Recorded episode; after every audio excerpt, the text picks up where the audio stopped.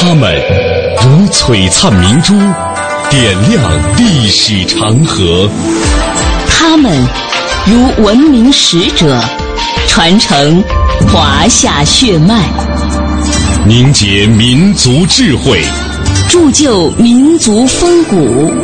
请收听《香港之声》中华人物。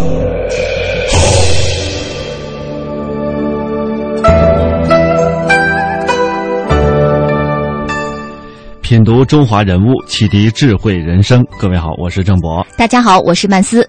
欢迎各位锁定中央人民广播电台香港之声数码广播三十二台的《中华人物》。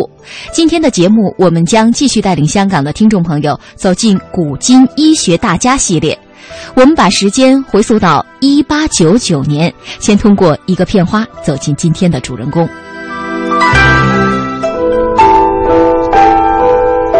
他穿了白大褂，一走进来，他就像宋庆龄。风度是非常好的，他那个样子很慈祥，他很和蔼，看到谁他都就给他笑笑，微微笑笑。你看他的照片了没有？哎，他的那个照片看看，真是百看不厌。又有一点洋气，又有一点中国气，中国的洋气。他早已离去，但他的美长留。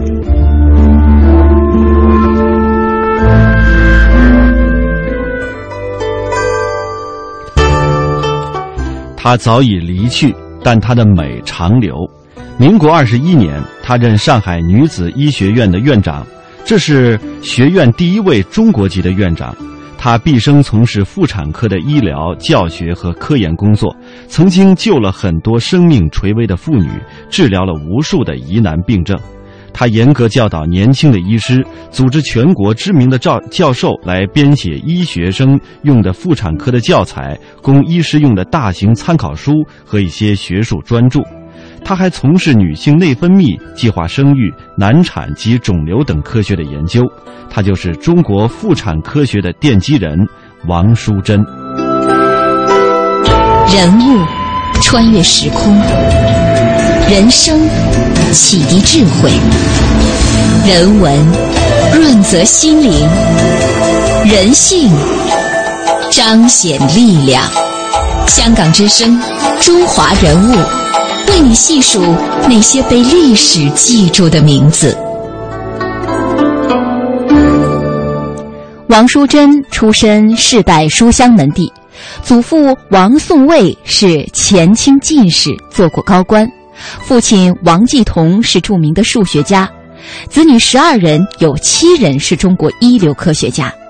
而王淑珍早年考上清华，庚款留美。是庚款留学培养的第一位女医师，从美国学成归来，她成了中国妇产科的开拓者。复旦大学历史系副教授高希，她最早开拓妇科研究。我们传统当中以为妇产科就是产科，甚至带一些就早期的婴儿护理或者叫微产学这一块。她其实在中国在开创妇产科或者妇科教育和研究方面是最早的。称之为中国妇产科学的奠基人是是真正名副其实的。他一直比较敏锐的能够捕捉现代医学、现代妇产科学的发展的这样一些信息，所以他就包括技术新的技术，他把引进到国内来。在整个社会，大家都在关注就是产科医生的时候，他关注女性健康，而且是做学术上的探讨和研究。所以妇科当时可以说是有。前沿性的或者是开创性的。一九二五年，王淑珍获得了霍普金斯大学的医学博士。他经一位美国传教士的介绍，抱着医学救国的愿望，在一九二六年来到了西门妇孺医院担任医师。西门就是上海老城厢的老西门的外面，在有租界的年代里啊，这里是华界的贫民窟。当时西门妇孺医院只是美国传教士创办的一个小小的门诊部，服务聚居在老西门一带的穷苦平民。到这里的时候，王淑珍才二十七岁，她在这个小小的门诊部创办了中国最早的妇产科。此后，直到她离世，她在这所医院里服务了整整六十年。李超金，一九四八年从福建医学院毕业，慕王淑珍之名，到红房子医院做了实习医生。从此，他与王淑珍延续了四十年的同事缘、师生情。至今，他记忆中最深的印象是老师无声的教导。我们来听听李超金老人和其他医学家的回忆。查房都是他自己查房，查房的时候看我们的非常细小的细节。我在检查的时候有一点不担心，放那个器械的时候碰到病人了有一点不舒服。他说：“病人就是我们的父母，你只有治好病人的这个责任，而没有一点伤害病人的动作。你这样做的话不对的，你要跟病人道歉。”他是中国妇产科领域的开拓者、前行者。每次看病查房，夏季医生从没见过王淑珍大声说话，但谁都能感受到他言谈举止间所透出的爱意，犹如无声的示范。他自己示范给你看，怎么样用这个器械，才使得病人不受痛苦。哎呀，我是感受很深的。一切从病人出发，但是对下面的人的要求非常严格的。袁耀鄂与王淑珍在妇产科领域共事四十年。上世纪八十年代，他作为王淑珍的助手，一起主编了中国妇产科领域的经典《妇产科理论和实践》。我们在他查房以前呢，都很紧张的。他查房的时候嘛，就是所有的医生都跟在一起。那，他就是以他的言行吧，他对病人是什么态度？很和蔼的，很关心的，或者给病人检查的时候应该怎么样子？呃，对病史啊，应该了解到什么程度？他都给我们做出了榜样了。作为一个科学大家，王淑珍对第一手资料和基本功训练的重视，今天的人可能无以想象。每一位住院新病人，他都亲自检查。询问病史、查房和病例讨论是他每天第一重要的事情。他告诫夏季医生：“经验从实践中来，医生的经验就是从询问病史、详细检查、做出诊断和正确处理过程中积累起来。”有的时候会坐在你边上听你问病史，他你问的时候他不讲的，不想。那么等一下他你我我比如说我觉得我问好了。我就说完张，我问好了，那么他就提给你提问题了。张希英，著名妇科肿瘤专家，上世纪五十年代，宫颈癌是中国妇女的头号杀手。在王淑珍的指导下，他开始做手术，并把妇科肿瘤作为自己一生研究的方向。晚年，他为王淑珍写传记，这也是有关王淑珍的第一篇传记。他从来不骂人，但是呢。大家都怕他，因为他太仔细了，所以所以要要这样子的。你你对病人讲话了，什么声音也不能太响，因为病人嘛总是有点怕医生了。你再哇啦哇啦一响嘛，不是病人跟你讲下来下来以后话也讲不清楚了。王淑珍以一生的心血，将一个原先只是小小的门诊部。造就成上海人老幼皆知的红房子医院，所以有人说，如果没有王淑珍，上海就不会有红房子医院；如果没有王淑珍，中国的妇产科事业可能还要走更长的路。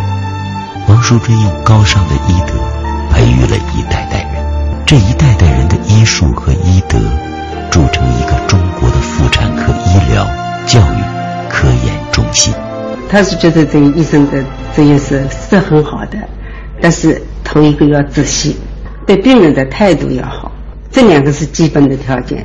所以他说，你就是要用爱字做你医生的主要的本质。那我知道了，爱字。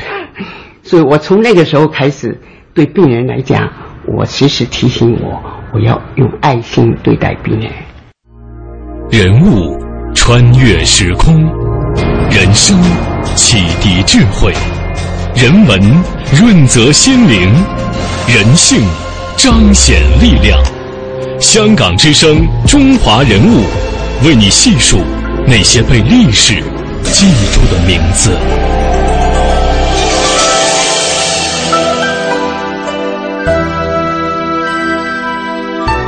王淑珍，一八九九年生于北京，后来随他的父母南归，居住在苏州。这一年，八国联军攻陷了北京城。十岁的时候，王淑珍进入到了振华女校读书。振华女校是江苏最早的女子学校，创始人就是王淑珍的祖母谢长达。她的祖母很开明，也很果敢。她倡导妇女要放足，主张女子呢要为自身的自由来奋斗。她是那个年代女权运动的领袖人物。接下来，我们来听听苏州市第十中学的校长柳全照的回忆。老先生在办学以后有一张著名的照片，就是他自己端坐在位置上拍了一张照，然后呢，他又跪在地上又拍了一张照，然后把这两张照片合成，就是自己跪在自己面前，下面提了一个字。求人不如求己，这是这所学校最早的办学的教育理念的思想，让我们的女孩子们都自立自强。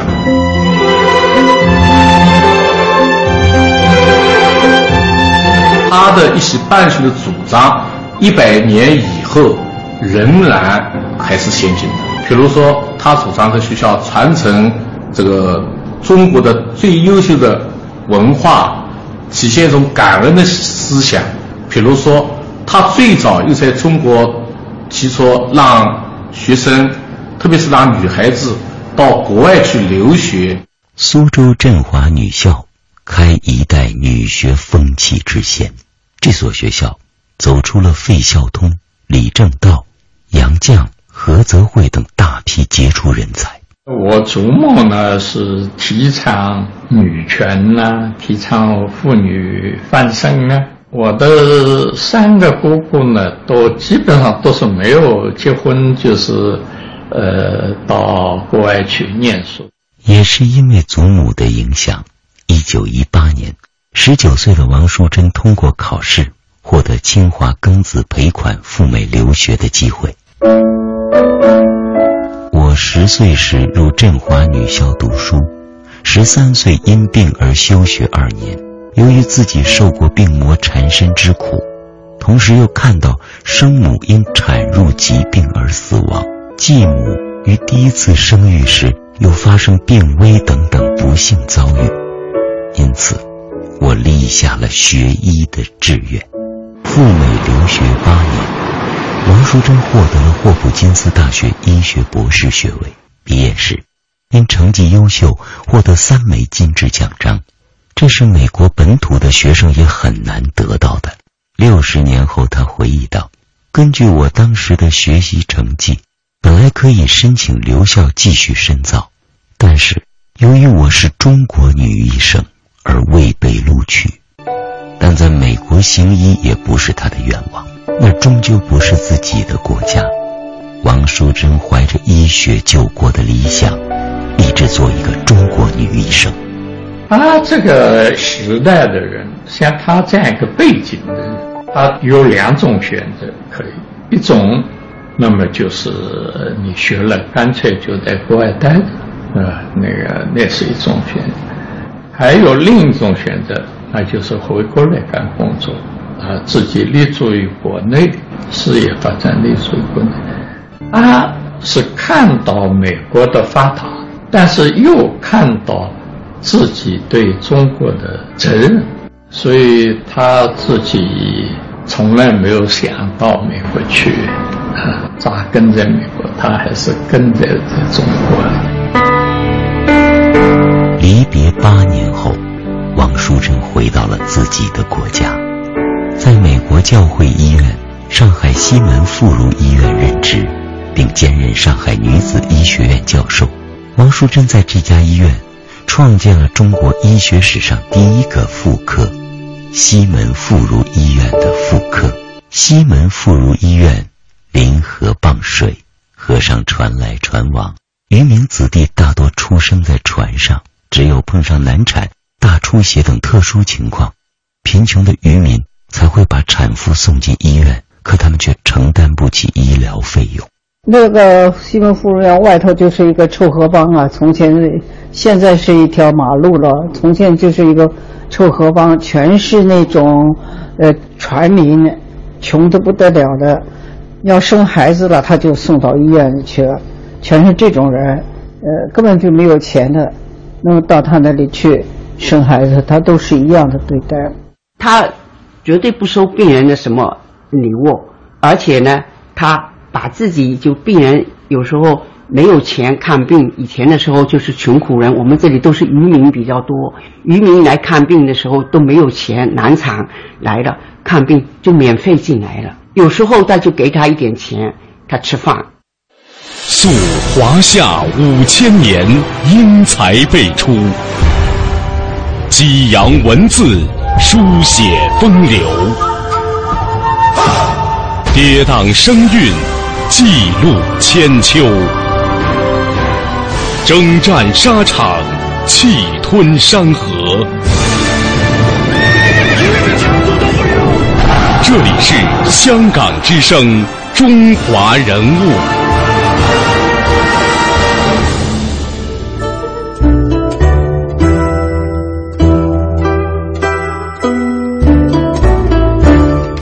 您正在收听的是香港之声的《中华人物》，被历史记住的名字。今天呢，我们一同带您走进的是中国妇女科学的奠基人王淑珍。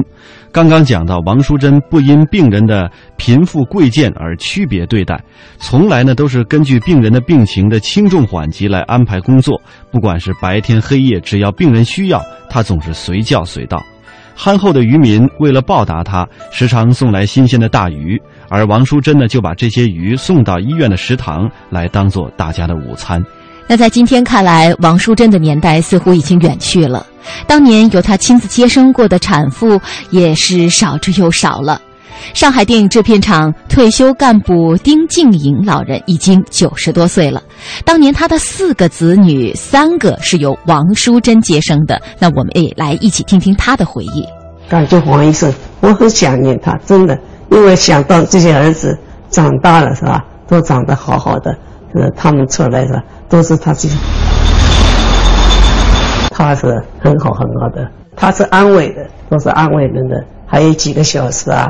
我，还有什么几个小时没有问题啊？你躺下来，我看看，我看看的，看看的，不没关系。我坐一会儿哈，坐下来这样子的，非常有耐耐心。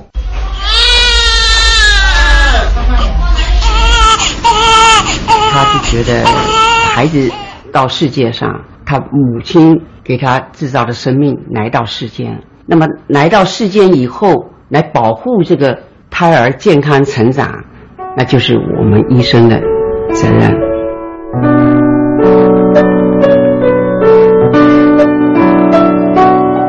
接好生以后，他自己接着生，好像特别对这个孩子特别亲切，特别亲切。他一定要抱这个孩子，给给这妈妈呀，再看一下，看一眼你的宝宝健康的。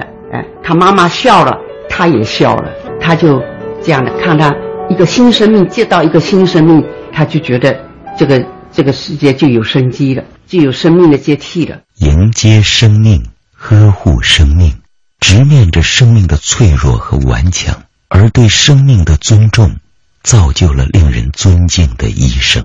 一九三二年，经上海女子医学院董事会推选，王淑珍成为学校首位中国人院长。她在这个妇产科领域学术地位是是最高的。中华医学杂志在四九年以前是中国唯一一本医学的专业学术刊物。妇产科的这一个主编就是王淑珍。王淑珍最大的贡献是把女性从生产这个领域，就是仅仅仅定位在生产这个领域拔了出来。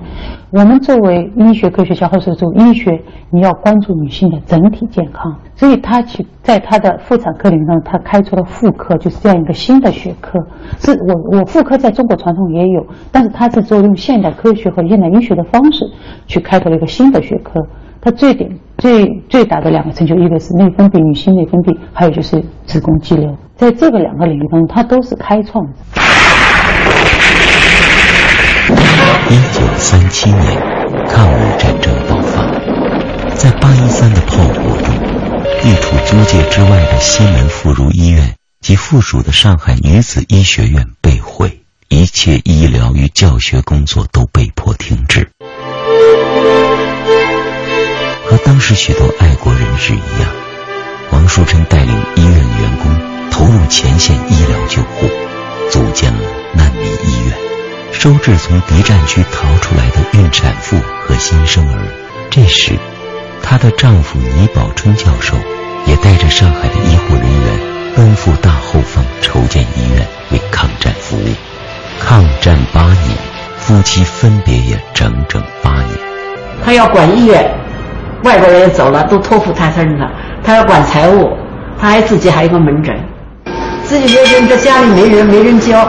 儿子那时候十几岁也小呢，推着妈妈天天晚上在马路上学车子。那那时候已经四十多岁了，四十多岁女的骑自行车不容易啊，是吧？真是不容易。那时候的时候啊，解放前都旗袍嘞，还不是穿那身裤子了，是吧？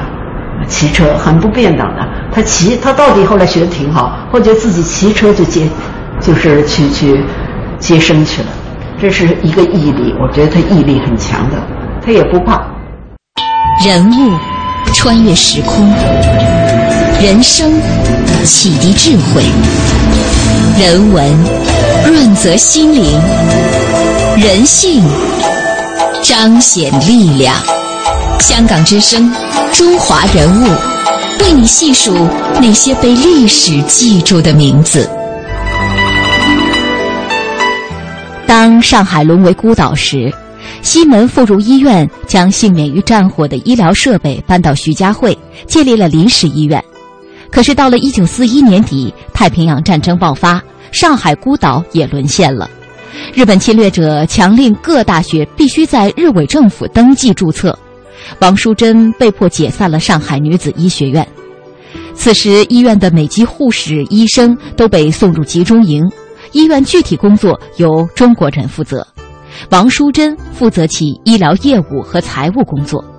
当物价飞涨，医院的银行存款贬值，入不敷出。王淑珍提倡节俭、公开记账，为医院、为患者节省每一分钱，和全体职工同舟共济。我们来听听那个时期王淑珍是怎么主持工作的。这些员工都要都要生活费的呀。薪水都没发给人家，王淑珍把自己家里头啊看门诊的钱积蓄都拿出来。九十一岁的赵君秀是一九四三年来到西门妇孺医院，从护士做到护士长。到一九九零年退休时，他和王淑珍共事近半个世纪。那个时候的钞票是不值钱的，一大捆钞票，一大捆钞票，就根本买不到什么东西。他就一个人跑到那个南京路。拿钞票变成银元，我们大概每个礼拜可以发到一个银元加一的钞票。抗战胜利，西门妇孺医院迁回原址，但原址已满目疮痍。王淑珍远渡重洋，为修复医院筹集资金。两年后，新的医院在原址重建，重建的医院屋顶为红色，人们亲切地称为“红房子医院”。时间已走过一个甲子，历史没有记住究竟有多少生命是从这里诞生的。今天生育已是平常事，人们不知道这里面有什么了不起的人物，但就在服务的态度和医术的精湛中，远远近近，几代代人都记住了红房子。就是这样，中国的妇产科事业于无形中。悄然成长。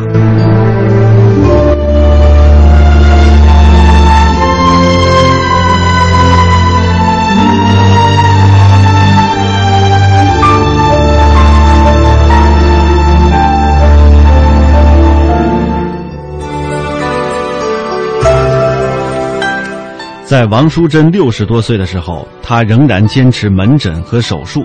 从实践当中指导年轻的医生进行诊断与治疗疑难病症，他接受卫生部和教育部的委托，主编了全国妇产科学的统一教材《妇产科学》，这本教材呢，在一九六零年出版，它的内容详实而实用，深受医师、教师和医学生的欢迎。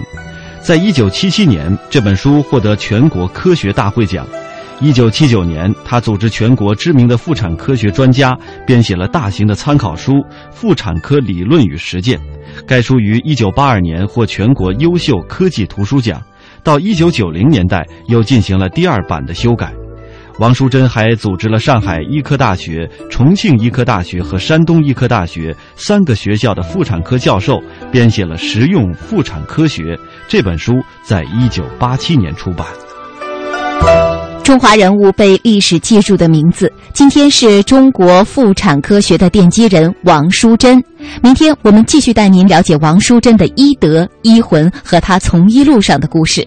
也欢迎您每天晚上七点三十分收听《中华人物》的重播。明天上午九点三十分，香港之声《中华人物》，我们再会。再会。